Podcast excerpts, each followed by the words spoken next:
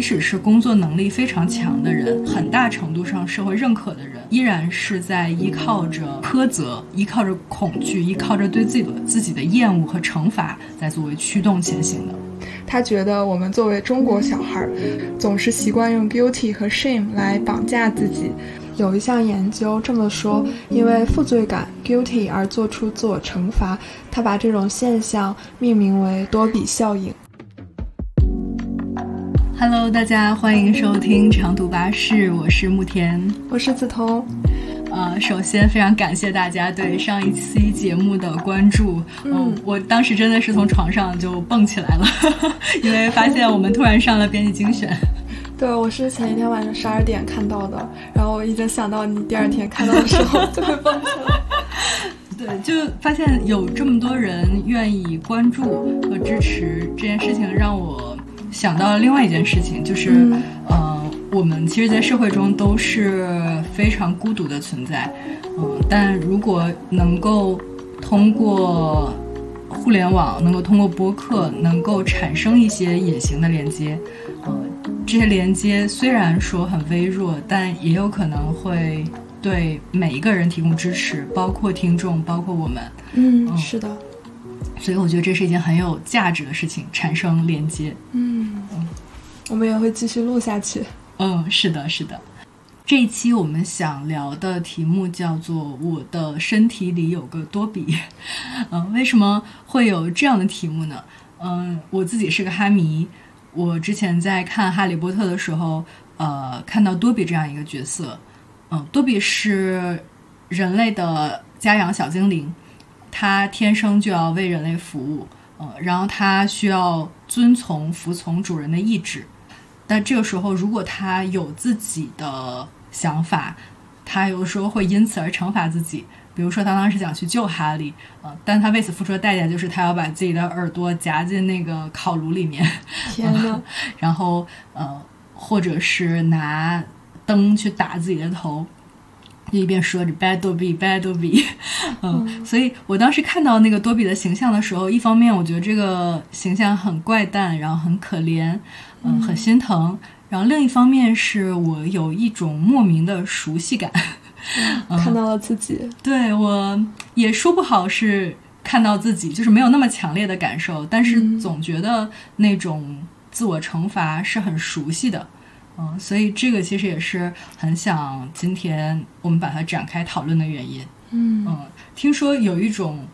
还拿多比就是命名了一种效应，是吗？嗯，对，我在网上有搜到，说好像在零九年的时候有一项研究这么说，因为负罪感 guilty 而做出自我惩罚，他把这种现象命名为多比效应。哦，所以真的有很多人都是有这种自我惩罚的倾向。对，都已经总结成一种效应了。OK，哎，那呃，我们来聊一聊，就是在我们的生活中，嗯，包括我们可以包括身边的人，嗯，就是这种有没有这种苛责或者是自我惩罚的例子？嗯，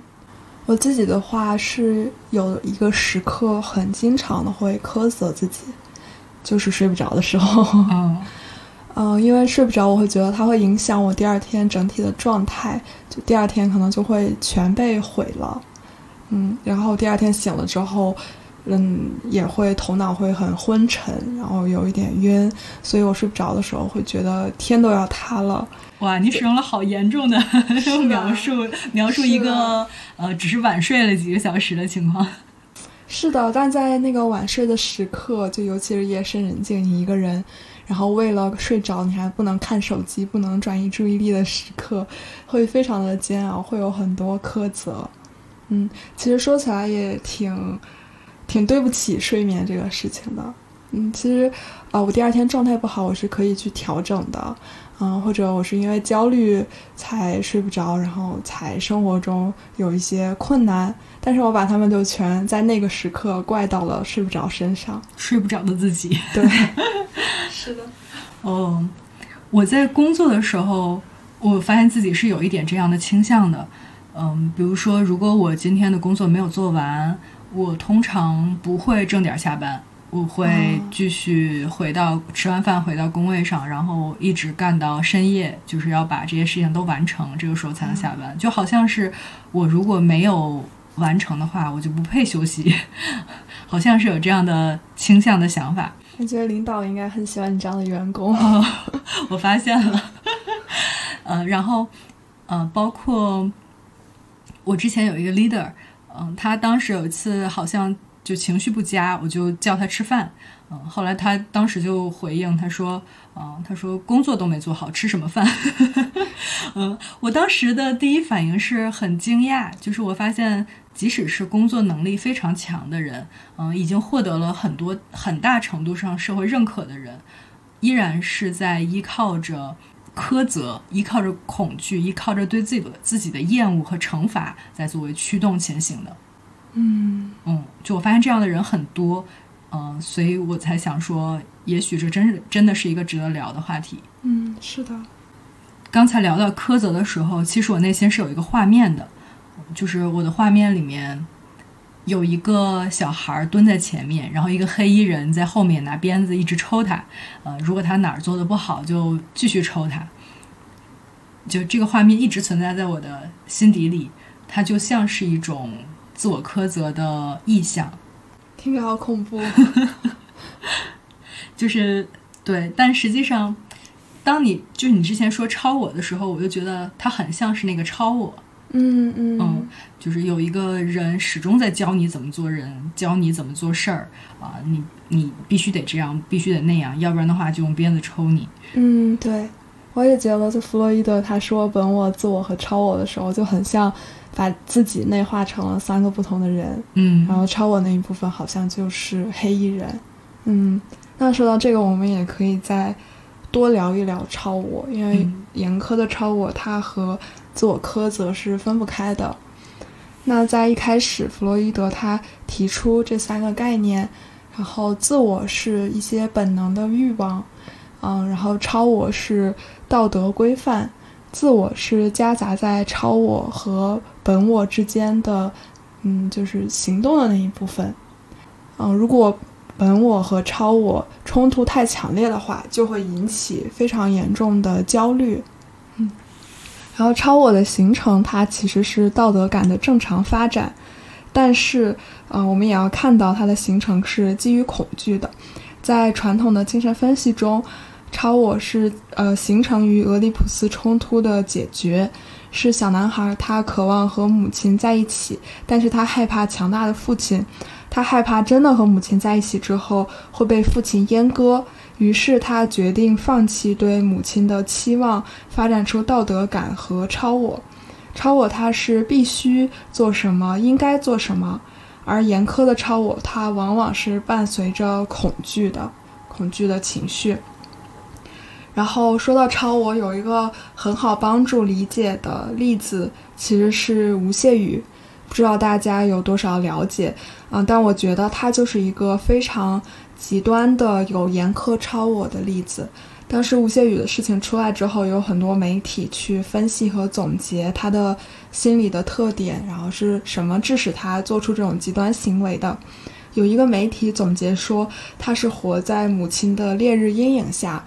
就像是中午十二点的烈日，在这个烈日下，它是没有任何阴影能显现出来，它的那些本我的欲望是无处藏匿的。然后我觉得这个媒体，他可能不是学心理学的，但是他真的很很敏锐，就是他这个烈日阴影就把严苛的超我形容的非常好，在这个严苛的超我的烈日照耀下是没有办法拥有本我的影子的，吴呃吴谢宇他本我的那些性表达是没有办法藏起来的，这样就会让他的自我非常非常的焦虑，因为本我和超我的冲突太强烈了。然后在这种焦虑和痛苦的情景下，想要去解决严重的冲突，吴谢宇选择的办法就是把他外化的超我消除掉、解除掉，然后就是最后做了这个极端的事情。嗯嗯，现在听起来，苛责，嗯，产生的其实都是一些非常负面的事情，嗯包括有非常极端的行为，然后产生很糟糕的情绪和体验。嗯，那为什么苛责还会存在在我们身上？它有什么样的进化的意义？和它对于我们自身来说有什么样的意义呢？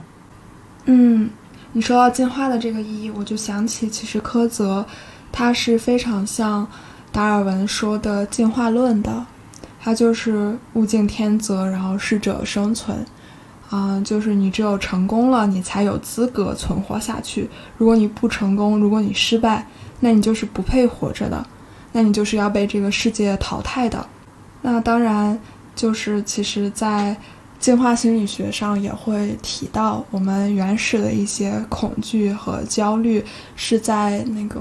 几百万年前那个严酷的环境下对我们是有帮助的。我们是需要这种。嗯，强烈的苛责来让自己活下去的，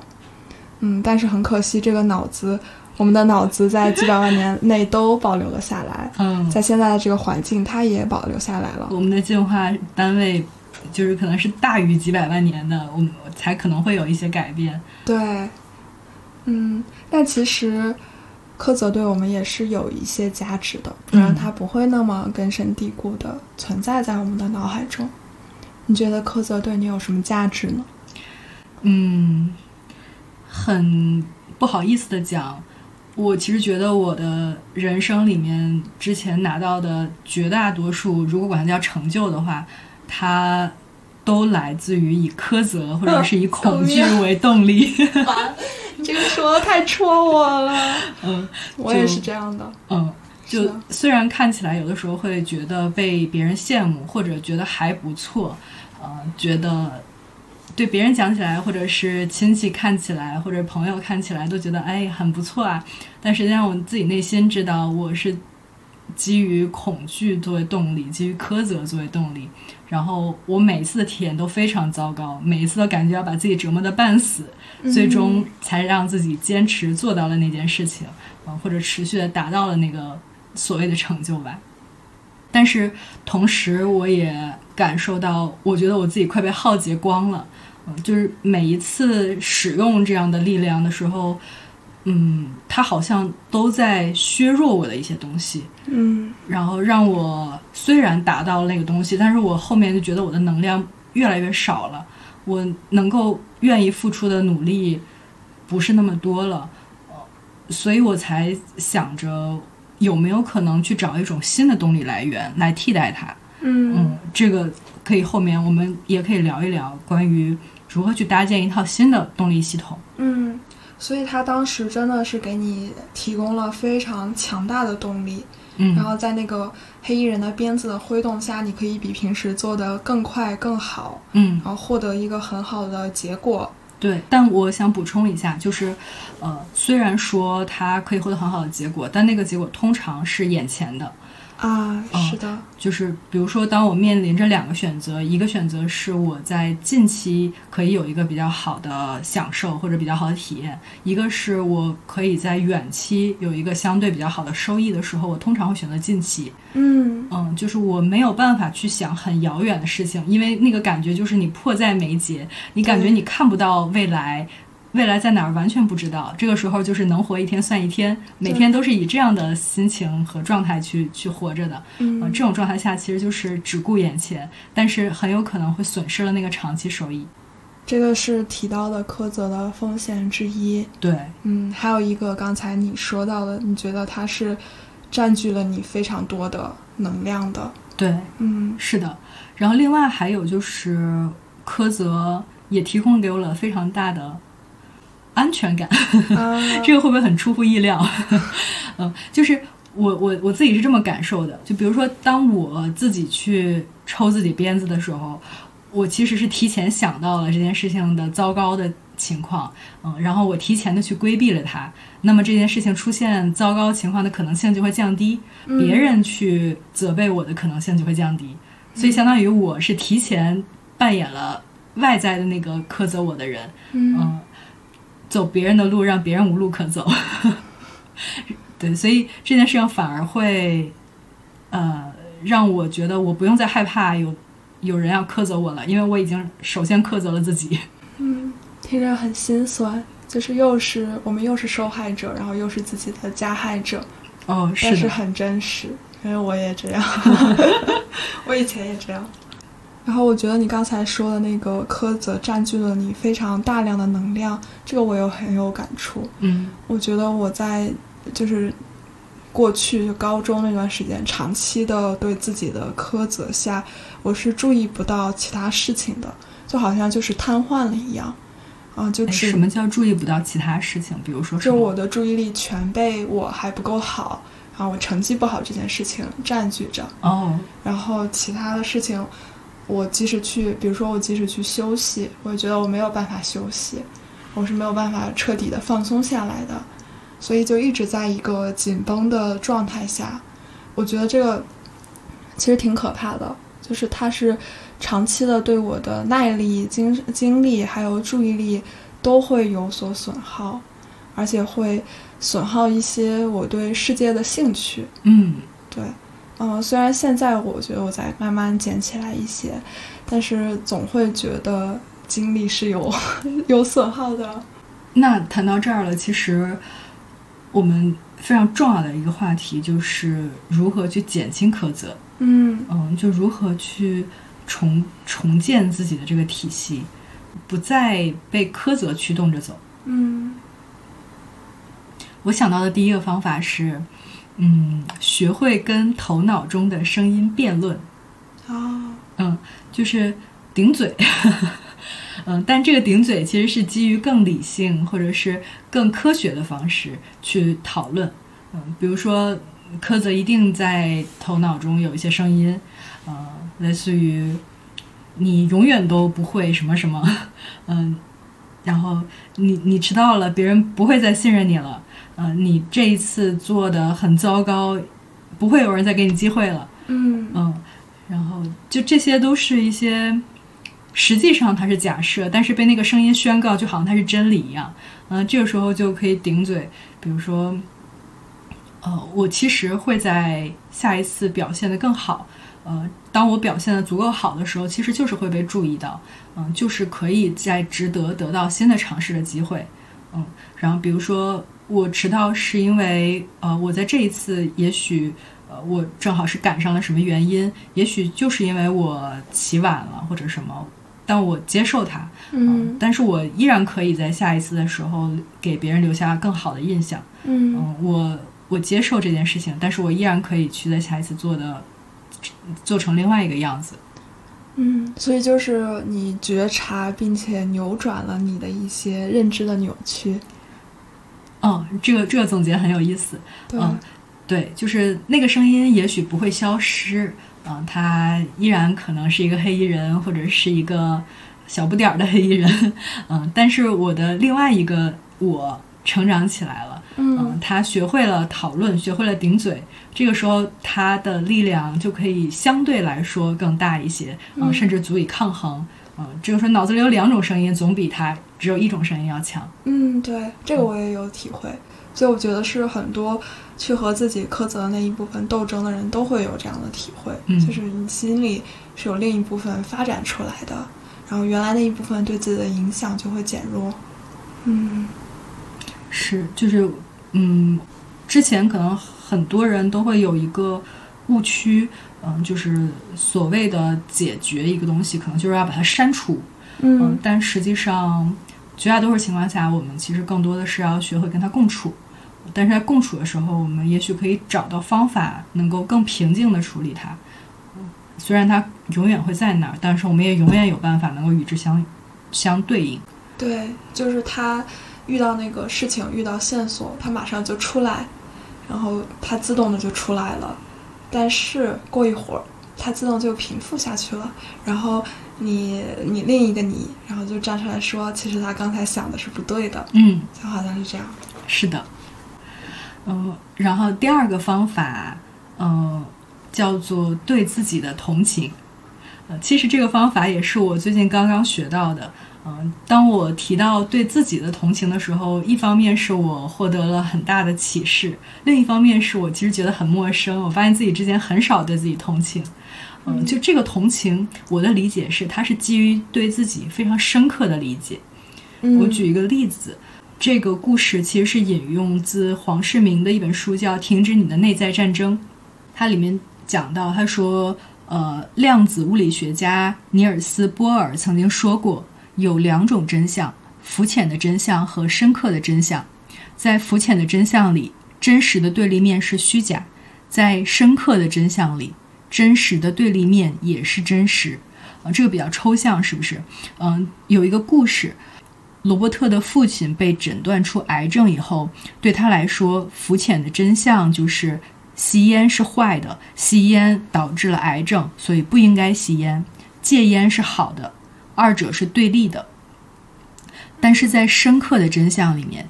罗伯特发现吸烟对他的父亲是隐含着深层的正面动机的，因为吸烟对他的父亲来讲意味着唯一属于自己的时间。这个时候，吸烟是好的，戒烟也是好的，然后两者不是对立而存在的。我觉得，对于理解了吸烟是属于自己唯一的时间，就是对自己一种非常深刻的同情。嗯，就是你理解了自己之所以做这件看起来不对的、看起来不好的事情背后深刻的原因，其实也是更深的接纳自己。嗯，对，比如说你看到了。苛责背后，你是需要那个安全感的。嗯，对，你是需要逃避那些恐惧的。是的，嗯，我觉得你说的这个故事挺打动我的，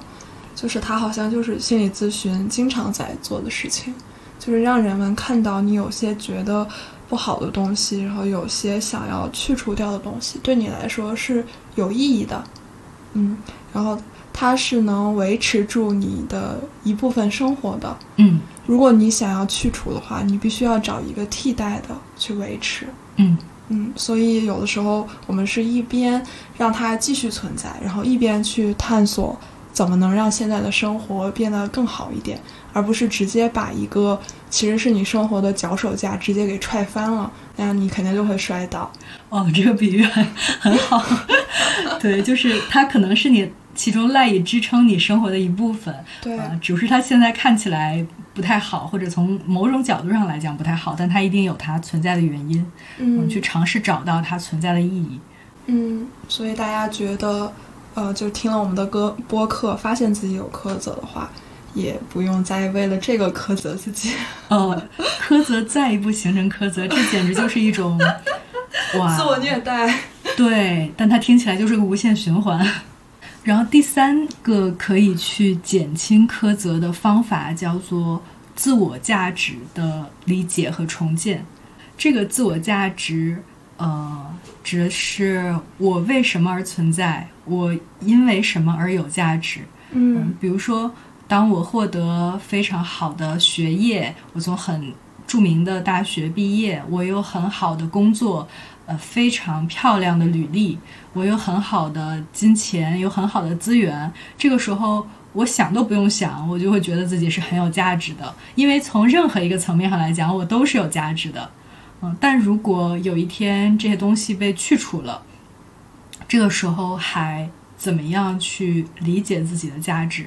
嗯，如果不能赚钱了，如果没有。房子没有好的收入，没有好的鲜亮的工作和这种社会身份，那么我的存在的价值是什么？我最近也面临了这样对自己的拷问。嗯，因为对我来说，其实我之前的生活有一部分情况下其实还是对外讲起来不错的，然后他就让我没有想过这个问题。但当我自己现在不挣钱了，我其实也在重新的理解。我自己的价值是什么？然后有一本书，这本书的书名就叫《自尊》，嗯，然后它里面就提到了这样一种方法去建立新的自我价值的理解，嗯，它的方法是想象自己感受最好的那个时刻，然后去品味其中的体验，在那一刻产生的价值感，然后把它印刻在自己身上，啊。这个时候，相当于是一种对自我价值的记忆和强化。嗯嗯，然后那个东西有可能，有可能它不是来源于金钱，或者不是来源于外在，那么它就有可能会更长期、更稳定的存在在你的身上。我也想了一下，自己那个想象中最好的时刻是什么样的时刻？在书里面，其实呃，那个时刻是一个男孩想象他当他还是一个小男孩的时候，他的祖母对他无条件的爱。嗯嗯，可能在乡下生活，嗯，那可能只是一个生活片段，但是在那个状态下，他就觉得自己非常非常有价值，因为他体验到了无条件的爱。嗯，对我来讲，我现在还没有非常非常明确的画面，但是我发现自己所有的那种感受很好的时刻，都来自于深度的连接和沟通。嗯，就比如说，当我们录了一期非常好的播客，我们这些播客，呃，它甚至不是基于这个对外的好，它只它是基于我发现我们深刻的打开了彼此，然后我们建立了很深刻的理解，在这一个小时之内。嗯，或者是我曾做之前做记者的时候，呃，跟采访对象，然后完成了一次也许长达四个小时或者更长时间的采访，然后结束的时候，我坐在出租车上，然后把那个车窗摇下来，那个晚风吹着我的头发，嗯、那个时候我的感觉就是我有一种非常非常深刻的满足感，然后那个时候我感受到了自己非常深刻的价值，就是跟这个世界产生联系，产生连接。好像这个好像就是我存在的价值中的一个非常重要的成分。你说的那个太美好了，你好适合做播客，然后采访各种各样的人。我最近感觉自己很有价值的时刻，呃，是我来访他在咨询中，他很直接的告诉我他喜欢和我咨询的点是什么。他说他觉得我很真诚，然后觉得我愿意做一些自我暴露，然后这这些自我暴露让他能信任我，然后他觉得我是愿意披露一些自己的，而不是只像一个白板，而且他会觉得我很天真，很孩子气。对，就那个时刻，我是觉得我自己非常有价值的。嗯就是其实我觉得他说的这一些，是我本身就有的，因为那一刻我是在有一些焦虑的，就我觉得我是嗯受训还没有那么多，我不是一个呃很很资深的咨询师，但是他说的这些是我带着我本来的热情，然后我本来的性格，然后我用本能去和他咨询展现出来的。哦，这有可能比专业所体验出来那个东西更珍贵。对，我觉得至少对于他来说，他是喜欢这样的。嗯，好像也喜欢你的咨询师做一些自我暴露。是的，我其实非常渴望的是人和人真诚的交流。这个交流可能是采访的形式，可能是咨询的形式，可能是社群的形式。嗯，但它是建立在真实的基础上的。对，所以我也很感恩我的来访者，我觉得嗯他看到了我本来就有的部分，嗯，不是我通过训练达到的部分。嗯，然后，我觉得他让我看到我的价值吧，哇，这个故事也很融化了我。他。哎，那接下来其实还有另外一个非常重要的问题，就是如果有一天我们的苛责感真的降低了，或者我们已经有办法能够与之相处了，嗯，那同时有另外一个影响，就是我们的动力系统可能会大幅下降。对我们上次讲的那个，对对那在这样的情况下，我们该怎么样去让自己找到新的动力，或者我们可以找到什么样新的动力来支持这个自我的这个系统能够更强力、更持续、更长远的运转下去呢？其实我不太知道要怎么回答这个，因为就反观我自己，我觉得那个新的动力它是自然而然的，嗯然后嗯，它是你不需要再费力的，它就存在的。哇，但它是什么？它它有具体的名字吗？就是我我就想在助人这个事业上做得更好，然后自己过得更正面。对，就上次我就是这么说的，然后现在嗯我的目标也是这个，然后我想象到我能变成那样的状态，就是我能在事业上帮到更多人，我在生活中，嗯，是能过得更自洽，然后焦虑还有很多困扰都减少，我就觉得我很想达到这样的状态。哎，我没有想到正念可以成为一种动力，哎，就是这个让我觉得很惊喜。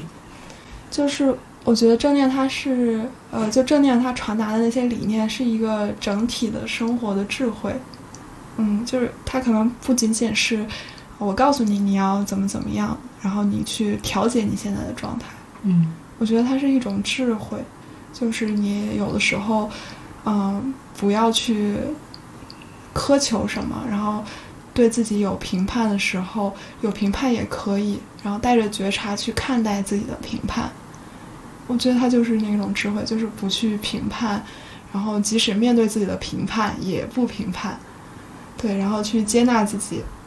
它本身就是一种可持续的状态。嗯嗯，是的。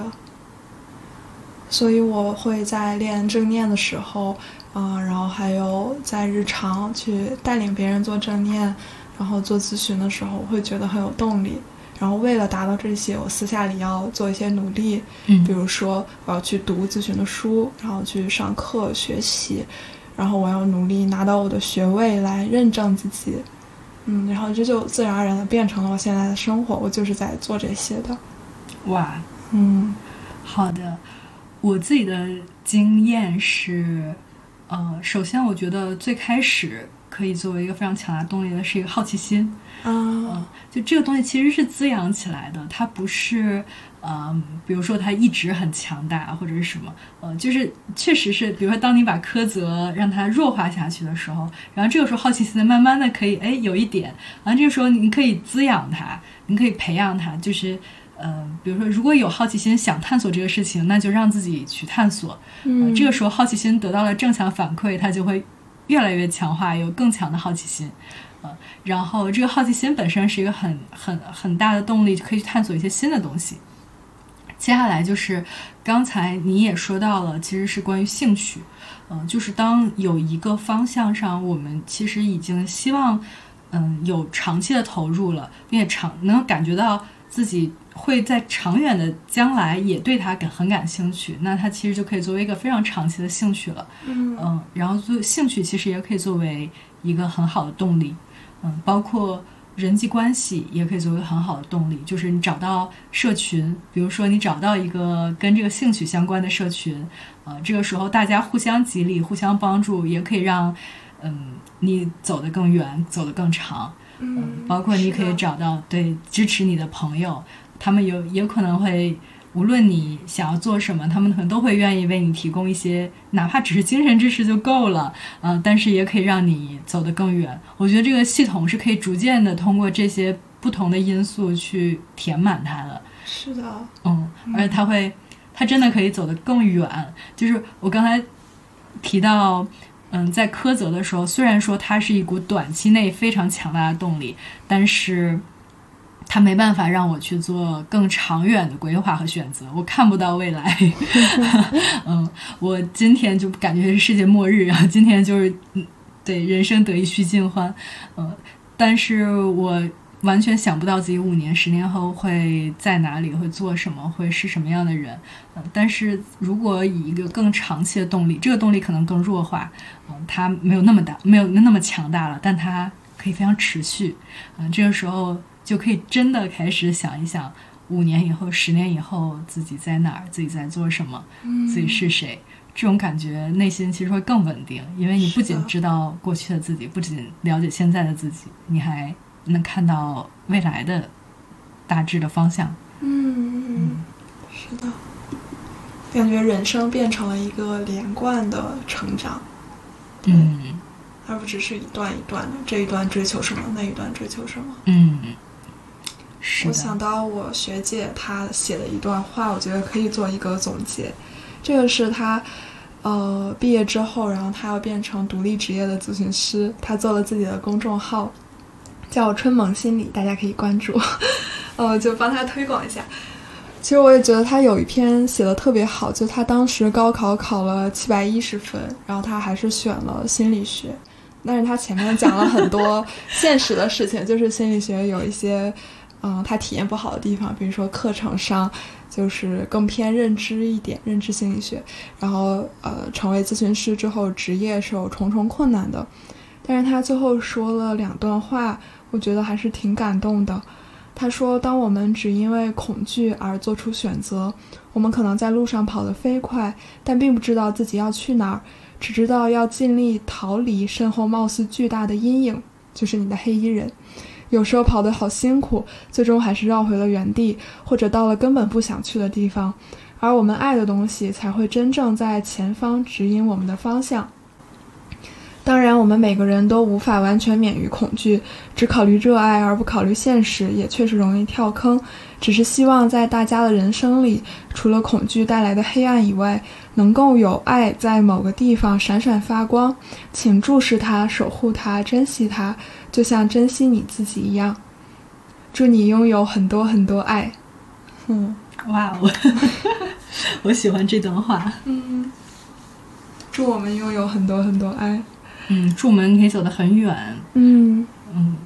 是的，可能走得慢一点，但是也许我们可以走很远的路。对，我想起来刚开始听你说那个黑衣人抽自己，会觉得很绝望，这种生活不过也罢。嗯但是现在我们聊了这些，会觉得有希望，就是那种嗯未来的希望的感觉。哦，哎，我可以告诉你一个我现在的转变。嗯嗯，就是我其实经历了几个阶段。第一个阶段是一个黑衣人在抽一个小孩儿，这个小孩儿可能也就四五岁，很小。女童，嗯，但我现在的感受是，我觉得自己心里那个小女孩逐渐长大了。嗯，就是她变成了一个少女或者一个女孩儿。嗯嗯，然后她不再是无法，对她更有嗯力量，她更有决策感。嗯，然后她她愿意为自己的决定做自己的规划。嗯，她愿意为自己负责。嗯我其实已经很久没有见到自己的黑衣人了。嗯，虽然这个小孩儿可能走得很孤独，他可能在路上走还是会哭泣，嗯，但是他一直在往前走。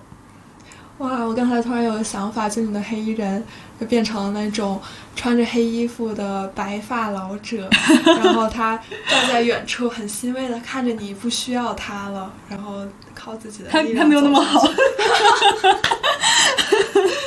太理想化他了。It's okay, whatever。呃，其实，在今天我们聊苛责的时候，梓潼其实非常想要关注到另外一个情绪，叫做羞耻。嗯、因为他觉得苛责和羞耻总是半生的。对，您可以来详细讲一讲。对，嗯，我先关注到羞耻，是因为在去年的时候，我们上了 CBT 的课，然后老师让大家每个人都制定一个行动改变的计划。然后我们有一位非常可爱的同学，他的计划是多读书，但是他给自己列的这个计划当中，他有几条啊？当然我，觉得这位同学非常可爱，但是他有几条是我们值得关注的，比如说他要把自己的目标昭告全班，避免丢脸被迫读书。哦，再比如说，每日翻阅上学期姚老师的成绩单啊，就这位老师给分很不好，觉得自己不是上北大的料，但是还是来了，产生自卑情绪，发奋读书。就这位同学非常的可爱，但是我们老师当时就用这个例子来提醒我们，他觉得我们作为中国小孩儿，总是习惯用 guilty 和 shame 来绑架自己，我们动力的来源都是负面情绪，都是恐惧和羞耻，然后总是用负面情绪鞭策自己，来让自己做得更好。嗯我当时感觉醍醐灌顶，好像我们的文化就是这样的。因为这个老师他是从国外留学回来的，然后他还讲到有一篇文献，就是说好像中国人更多的是用负面情绪来让自己觉得不好，来逼迫自己更好。然后像可能美国人、西方那边，他们更多的是产生一些积极的情绪，然后来让自己，啊、受到强化，然后去追求产生更多的积极情绪。哦，哎，你说这个，我想到了一些成功学的培训。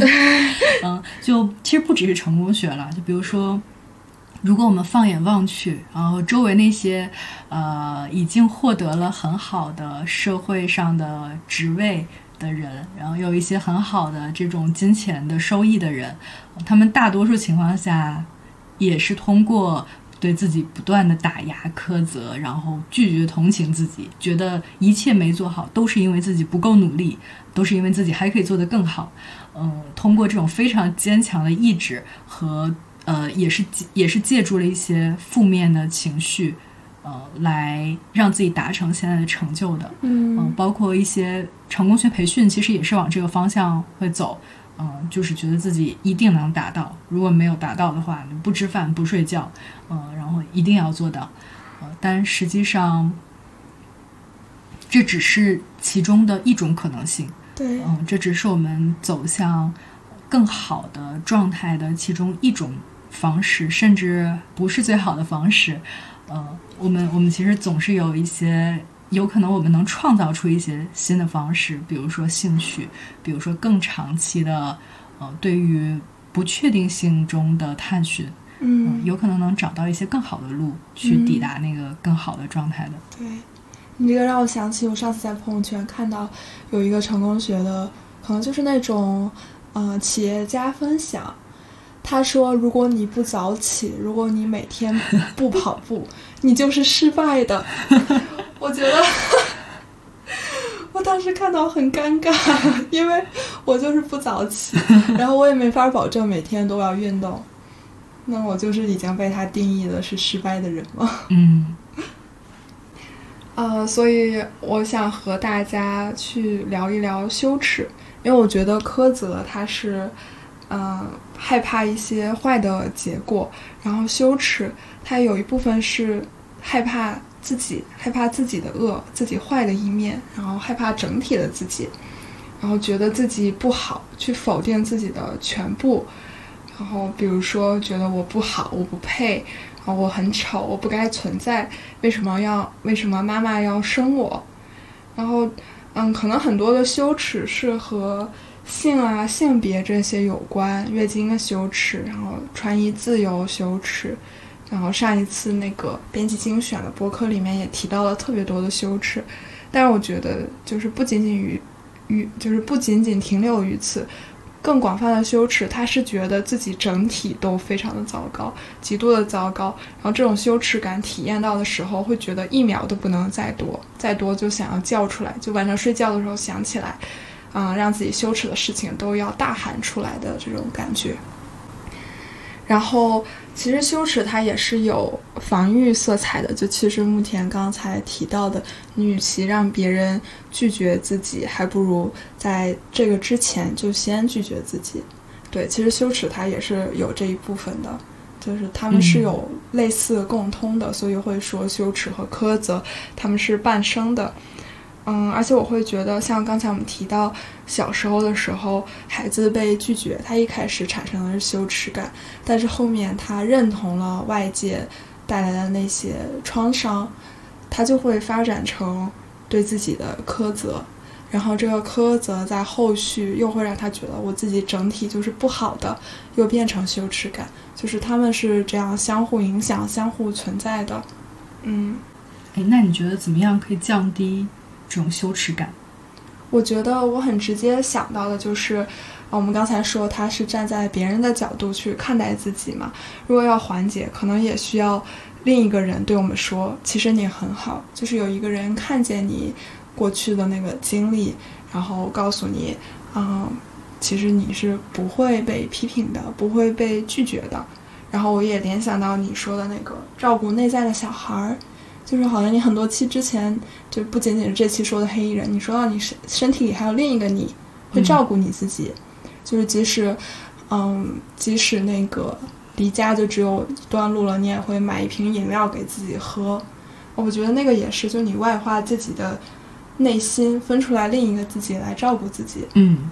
就是其实也不一定是被外在的谁看见，呃，而是可以自己看见自己。对，是的。如果真的自身带有比较强烈的苛责和羞耻的话，也是可以考虑寻求心理咨询的帮助。因为有的时候你去回想过去的那些部分，它不是看见，它是陷在反刍里面。因为我们有时候很难坚定的想清楚当时发生了什么，不确定是真的环境不好，还是我就是不好，就是可能会陷在这样的思考里面。如果有人可以在这种。苛责和羞耻的时候，在场拖住你，见证那种创伤的情景，最终确认告诉你不是不是你不好，也是有帮助的。嗯，然后还有一个是刚才我们讲苛责的时候也提到的，就是其实我们内心还可以长出来一个接纳的部分，就是羞耻和苛责它可以存在，但是马上那个接纳的部分它就会过来保护你，然后所以羞耻和苛责它的影响就会降低。就是我想到我之前有一个朋友，他有一天晚上要去参加一个，嗯、K-pop 的聚会，好像是。然后他们约定好在聚会里每个人都要跳一段他们 idol 的那个舞蹈，所以他在参加聚会之前就去上了一个舞蹈培训班。然后那个班里大家都是有基础的，只有他没有基础，然后他就跟不上那个动作，就学不会。然后老师让大家开始跳的时候，就只有他跳的不好。就他那个时刻是非常羞耻，然后非常苛责自己的，然后他觉得非常的丢脸。就这个整个班都跳得很好，只有我跳得很不好。然后他在那一刻是非常想夺门而出，就放弃这个事情。嗯但是和以前不一样，他那一刻觉得我今天是要开心的，我是为了去参加 party 才来学这个舞蹈的，我是要保持住自己的开心的。然后他想到这些之后，他马上就放飞了，他觉得跳不好就跳不好吧，怎么了呢？我是花钱来的，然后他就尽力的去跟上那些动作，然后也不去想就是老师还有同学会怎么看待自己。然后后面很有意思，他说那个老师看了他几眼，就是他可能确实跳的也不太好，嗯但是他会做那种很委屈的鬼脸回过去。啊，他好可爱。对，然后就跟在老师说，就跟向老师说，哦，就是做的不太好，然后水平就是这样，还能怎么办呢？那这样非常可爱。然后他说这这一天那个经历让他印象非常的深刻，嗯因为他在羞耻的场景下还能马上调整过来，然后就是放下这些羞耻和苛责，去享受那个当时的快乐。然后那天晚上的 party 他也过得非常的开心。哇，我好喜欢这个故事。这个故事，对这个故事就有点像是带着苛责跳舞，带着镣铐跳舞，对对是这个感觉。对，嗯，就是他虽然自己是那一刻苛责又出来了，嗯但是他依然是跟他与之相处，他依然跳完了他的舞，嗯，他依然有一个很好的夜晚。对，而且他越跳会发现那个镣铐是越来越轻的，哦，最后就直接就是没有了。哇，呃，这个体验很重要，就可能我们聊这些，嗯、如果大家真的能体验到那个镣铐在自己身上变轻，我觉我相信那是很刻骨铭心的，然后也对大家来说会是一个改变的开始。哦，也想祝大家都能够，嗯、如果有有这个镣铐的话，就是依然可以跳舞。就对，这个这个关系，我们都有镣铐。对，这个镣铐就是有的大，有的小，有的可能特别沉，但是它哪怕是到最沉，它依然是可以跳舞的，它依然可以跳下去的。最后，我们还要呃告诉大家，就是我们已经建了社群，嗯。嗯、然后更希望是它有一个社群的概念，嗯、然后希望大家能够在这个群里面互相的去提供一些支持，提供一些帮助，呃然后未来我们可能也会组织一些社群活动，呃，然后希望能够去建立更多的、更真实的连接，是长途 bus，呃，长途的拼音，然后加上 bus。如果能在这个社群里面，我们通过播客认识，然后建立一些连接的话，我们也会非常的开心。嗯，对好，期待见到大家。嗯，拜拜拜拜。